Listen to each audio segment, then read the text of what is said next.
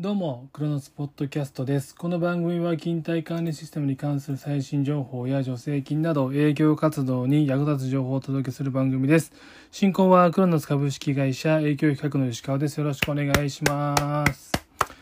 まあ最近めっちゃ暑いっすね。はい、皆様体調いかがでしょうか？あの、東京はね、もう40度に迫るんじゃないかってなってますけど、はい、皆様、あの、体調管理だけはですね、あの、気をつけていただけたらと思います。特にはね、外回りしていただいているあの営業の方々は本当に水分をとっていただいてですね、体調管理をね、してもらえたらと思います。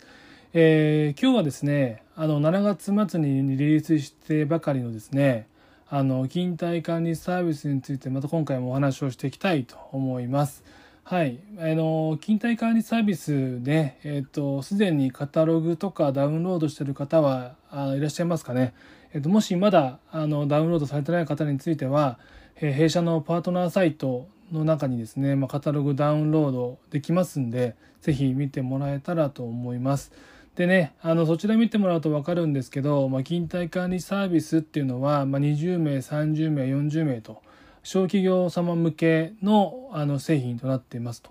でね、よく弊社の製品詳しい方はここでちょっとうんってね、思うかもしれないんですけど、20名、30名、40名であれば、ね、1月にリリースしたクロノスパフォーマンスクラウドクロッシオンのスモールプランっていうのがあったんじゃないかなと。ね、ピンとくる方いらっしゃると思うんですけれども、ね、じゃあなんで今回まで勤怠管理サービスをリリースしたのかというところをですね、あのご案内したいと思います。はい。まあ理由は非常にね、シンプルなんですけども、あの、まあ、クロノスパフォーマンス、まあ、クロシオンっていうのは、まあ、労働基準法に対応している製品で、まあ、労働基準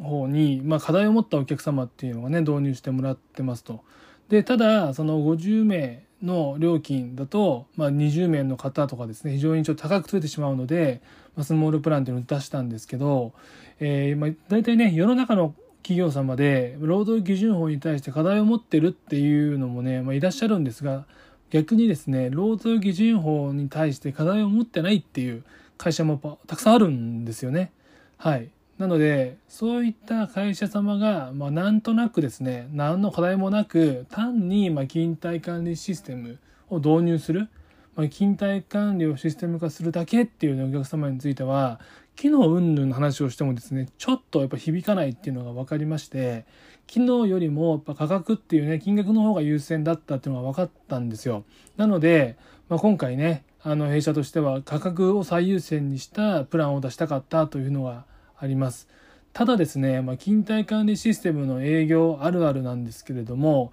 まあ、システム化していくとですねシステム化したい部分っていうのが非常に増えてくる、ね、例えばあのえー集計だけね自動化できればいいよって導入したんですけどもあのちょっとね3ヶ月が経ったら有給管理もしてみたいなとか、まあ、代給管理もしたいなとかですね。まあ長時間労働のアラートが出るのかなとかっていうような要望もあったりするんでそういったお客様にもあのね、まあ、バージョンアップというか、まあ、ソフトを切り替えてもらうっていうだけで、はい、過去データも全部引き付けますというところも今回は考慮しているので、まあ、両極端ですね。まずいきなり労働基準法の課題がある場合についてはスモールプラン。で、課題がないよ、単純にお金最優先だよっていった場合については、まあ、勤怠管理サービスかなと思ってます。というのもですね、まあ勤怠管理サービスがない時っていうのは、結構月額300円とか、まあ、400円、500円っていうね、まあ勤怠管理システムを使ってるユーザーさんから、まあリプレスが多かったんですよ。で、そうすると、まあ、月額300円から500円のシステムだと機能が足りないみたいなのがやっぱあってですね。はい。なので、まあ、あの、機能がちゃんとしてるクロノスフォーマスを使いたいというのがあったんですけど、逆を言うとですね、300円から500円のソフトで機能十分ですよっていうお客様がいたりとか、逆にね、オーバースペックっていう、企業さんもいたんじゃないかなと思ってるんですね。はい。例えば、あの、有給の申請とか残業の申請がもうできるのが当たり前なんですけど、従業員の方がですね、結構年いっちゃってると、いっちゃってた場合、スマートフォンは持ってるけども、操作が非常に難しいとか、結構できないっていう場合、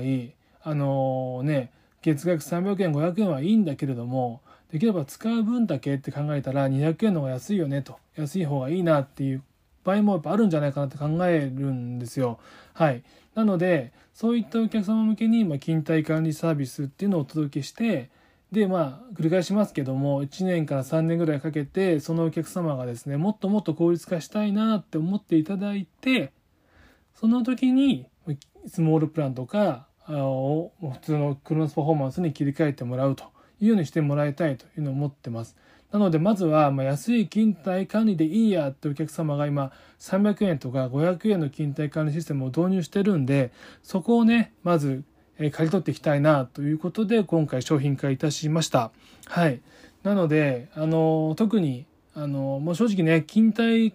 管理サービスは金額が安いんで、営業目標数字にはですね、貢献できないと思うんですけれども、ただ、新規件数としては非常にいいんじゃないかなと思います。はい。あの、会社様としてはね、もちろん営業数字だけ追っかけてる会社さんもあると思うんですけど、新規をね、追っかけてる会社さんもあると思うんで、そこはまず勤怠管理サービスを入れていただいて、で、このいいところはですね、連携する給与ソフトメーカーさんの部分の給与移行については機能を制限してないんですよ。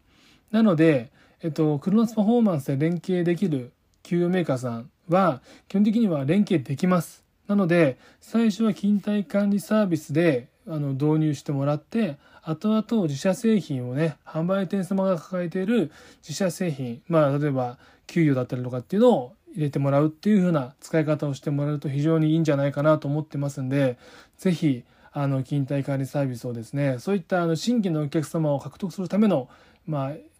フックなネタとしてですね使っていただけたらと思っております。はい。で、あの、できるだけね、お客様の方にご負担にならない、販売店様か、の方にご負担にならないように、オンラインデモとかできる環境にしたいと思ってます。できればね、あの、クロノスフォーラムのあの、アンケートでも記載したんですけども、 Zoom をね、あの、使って無料相談会みたいにやろうと思ってるんですけど、実はですね、あんまりその、